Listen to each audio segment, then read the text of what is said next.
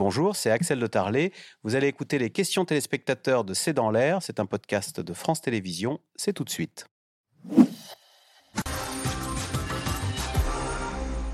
Général Dominique Trinquant, Jean-Marie dans le Rhône, sans la maîtrise du ciel, les Ukrainiens peuvent-ils espérer une victoire?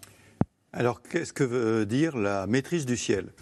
Pour l'instant, on le voit, dans la contre-attaque, il n'y a pas d'action de l'armée de l'air russe. Mmh. Ça veut dire que le dôme antiaérien tient la route, que les Russes ont toujours peur d'engager leurs avions. Et donc, moi, je considère, c'est une vraie question d'ailleurs. J'ai posé il n'y a pas très longtemps au chef d'état-major de l'armée de l'air, qu'est-ce que c'est que la maîtrise du ciel? Est-ce que c'est d'avoir des avions qui se confondent ou est-ce que c'est de ne pas avoir d'avions parce que le ciel n'est pas libre pour les avions. Et dans le cas qui nous concerne en Ukraine, souvenez-vous, on parlait de la no-fly zone dès le départ. Et en fait, d'une certaine façon, il y a une no-fly zone. Mm. C'est-à-dire qu'il y a de l'armement antiaérien et que les avions russes ne viennent pas dans le ciel ukrainien. Guillaume Ancel, ce sera l'un des enseignements de ce conflit, cette, absence, cette étrange absence des avions de chasse dans cette guerre qu'on dit euh, très intense, de haute intensité. Il y aura sans doute beaucoup d'enseignements, mais, mais la guerre apprend surtout qu'il faut tout remettre en incertitude en permanence. Là, par exemple, on a vu pour la première fois une majorité de drones. Quel drame il faut imaginer pour l'armée de l'air en France, qui est quand même dirigée par des pilotes, bah de se dire mais l'essentiel aujourd'hui des vecteurs aériens, ce sont des trucs sans pilote. Et le drone est en train de remplacer l'avion de combat? Euh, je pense qu'il prend une place euh, prépondérante sur le champ de bataille. Et d'ailleurs, du côté russe comme du côté ukrainien, on utilise en grande majorité des drones. Puisque, comme le général l'a rappelé tout à l'heure, les Russes ont pratiquement renoncé à voler en Ukraine. Ils approchent à peine de la zone de front. Par contre, ils utilisent leurs avions pour des frappes dans la profondeur, pour tirer des missiles. Mais ils sont très peu présents sur la ligne de front. Donc, oui, ça va remettre en question beaucoup de choses. Et quand je dis drone, si je tire le fil, il faudra qu'on se pose la question de matériel terrestre mhm. Sans pilote. Et donc, jusqu'où on ira et qu'est-ce qu'on est capable de faire aujourd'hui? Ce que les Ukrainiens nous enseignent, c'est l'intelligence de la situation quand on est déterminé. Et ça, c'est une chose qu'on a tous oublié dans nos armées, où on applique des règles et souvent on oublie de réfléchir. Alors, question les F-16 prévus euh, pour équiper euh, la force aérienne ukrainienne sont-ils arrivés? Non, ils ne sont pas arrivés, ils arriveront en octobre. Euh, c'est ce que disent la presse, dit la américaine et les Américains, mais c'est très bien, parce que ça veut dire aussi que les Américains, qui le disent, hein, qui le font dire, notamment par leur presse, euh, expliquent que donc le, soutien américain ira au moins jusqu'en octobre, voire plus. Ce seront des F-16. Pour l'instant, il y a au moins une demi-douzaine d'armées euh, occidentales qui forment les Ukrainiens au FCF, nous d'ailleurs sur des Mirage 2000.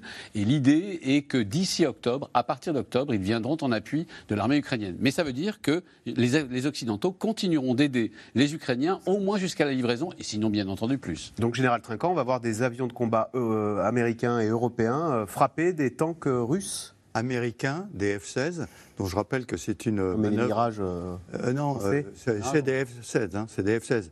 Et c'est une manœuvre extraordinaire parce que ce sont les Européens qui vont fournir des F-16 pour les Ukrainiens, et donc les Européens seront contraints de se rééquiper d'avions américains de dernière génération. Donc je ne vous fais pas la description de ce que ça représente en business pour les Américains. Comment, alors Sébastien s'interroge, comment la population russe est-elle informée de cette contre-offensive ukrainienne Malheureusement, beaucoup par la propagande russe, ils n'ont pas exactement accès euh, à, euh, un accès libre euh, aux médias libres occidentaux qui rapportent comme il faut ce qui se passe en Ukraine. Il y a énormément de propagande. Et ils sont dupes de cette propagande ou bien elle infuse, même si on sait que la réalité est un peu tronquée? Quand on regarde les sondages, on voit que ça dépend euh, du, euh, du contexte socio-économique, ça, ça dépend de si on est urbain ou pas. Mais oui, la majorité des Russes aujourd'hui continuent au moins de soutenir ce qu'ils appellent une opération spéciale et même pas une guerre et certainement pas une invasion. Par contre, on sait que les, les, les, les audiences de ces émissions, de, de notamment sur euh, Russia à Dean, sont en, sont baisse euh, tendanciellement ah et qu'elles sont de, de, moins en moins écoutées. Comment ça s'explique? Les Russes voient que ça marche moins bien? Franchement, vous avez, ça fait des semaines et des semaines que vous entendez des gens vociférer qu'il faut, il faut buter les Ukrainiens. Il y a un moment où vous avez envie simplement d'entendre parler d'autre chose. Ça fait des semaines et des semaines que la propagande. Et puis les Russes, c'est pas des gens qui ne sont pas, qui sont, qui sont pas peu habitués à la propagande.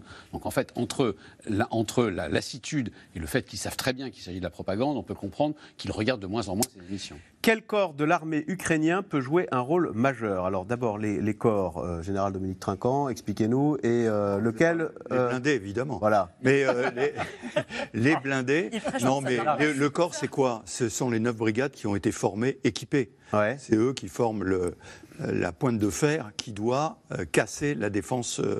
Donc là-dedans, il n'y a pas de corps, je veux dire, c'est tout le monde. Et ça veut dire quoi casser Alors on y va avec des tanks, là il y a des dents qui ah ben, protègent la frontière. Tout à l'heure, on voyait une image très intéressante d'un système de, de, déminage. qui était poussé et abandonné. Donc il y a le génie, bien sûr, parce qu'il faut franchir. On parle des coupures humides, bah, il faut avoir des systèmes de franchissement. D'abord, on envoie quelque chose pour déminer.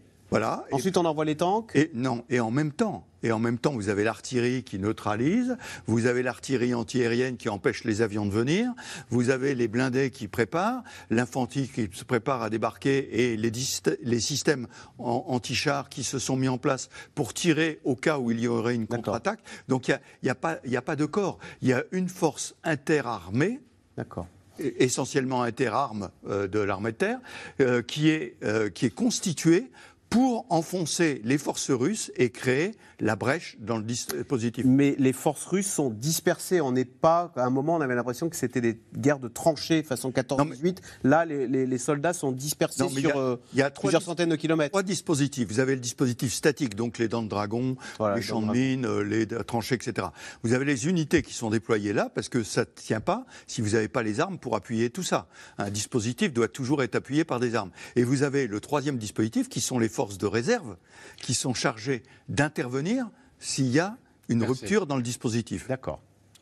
Euh, alors, le groupe Wagner opère-t-il sur un front en particulier? Donc, Wagner, qui s'est fait connaître à Bakhmut, euh, il devait donner les clés de la ville à l'armée russe.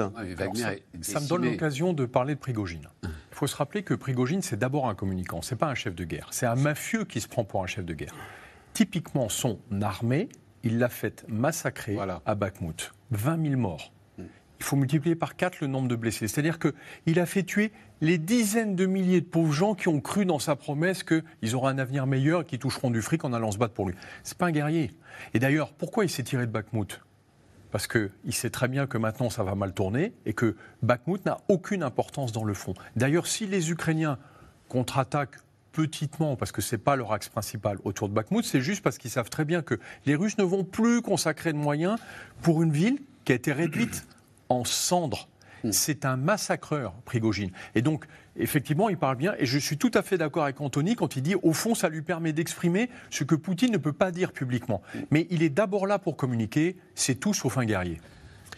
Bah, Wagner est totalement décimé. Il faut bien le comprendre, ça. Wagner mm. est totalement décimé. il n'a plus de moyens ni de recruter, de recruter en prison, ni même de recruter au sein de la population qui sait très bien comment finissent ses soldats.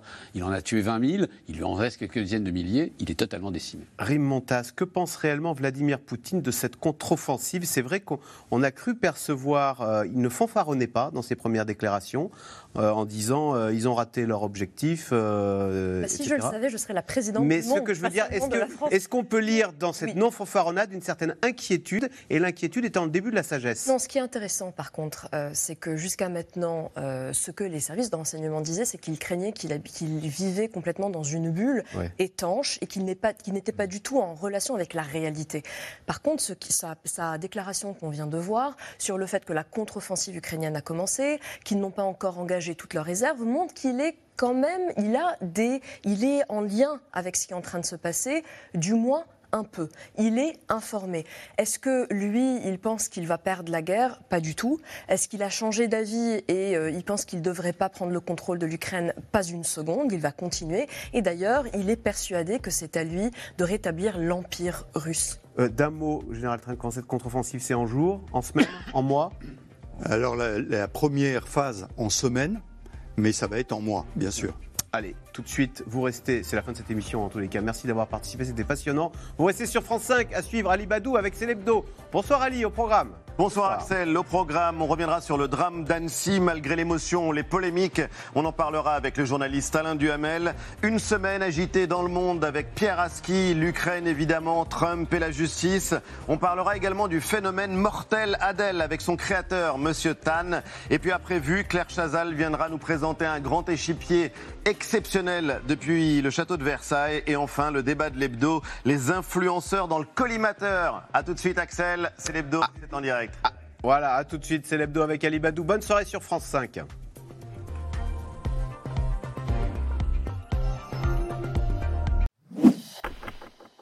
Merci d'avoir écouté C'est dans l'air. Comme vous le savez, vous pouvez désormais écouter l'intégrale, mais aussi l'invité ou vos questions à nos experts. Tous ces podcasts sont disponibles gratuitement sur toutes les plateformes de streaming audio. Et pour le replay vidéo, c'est sur France.tv, bien évidemment. À bientôt.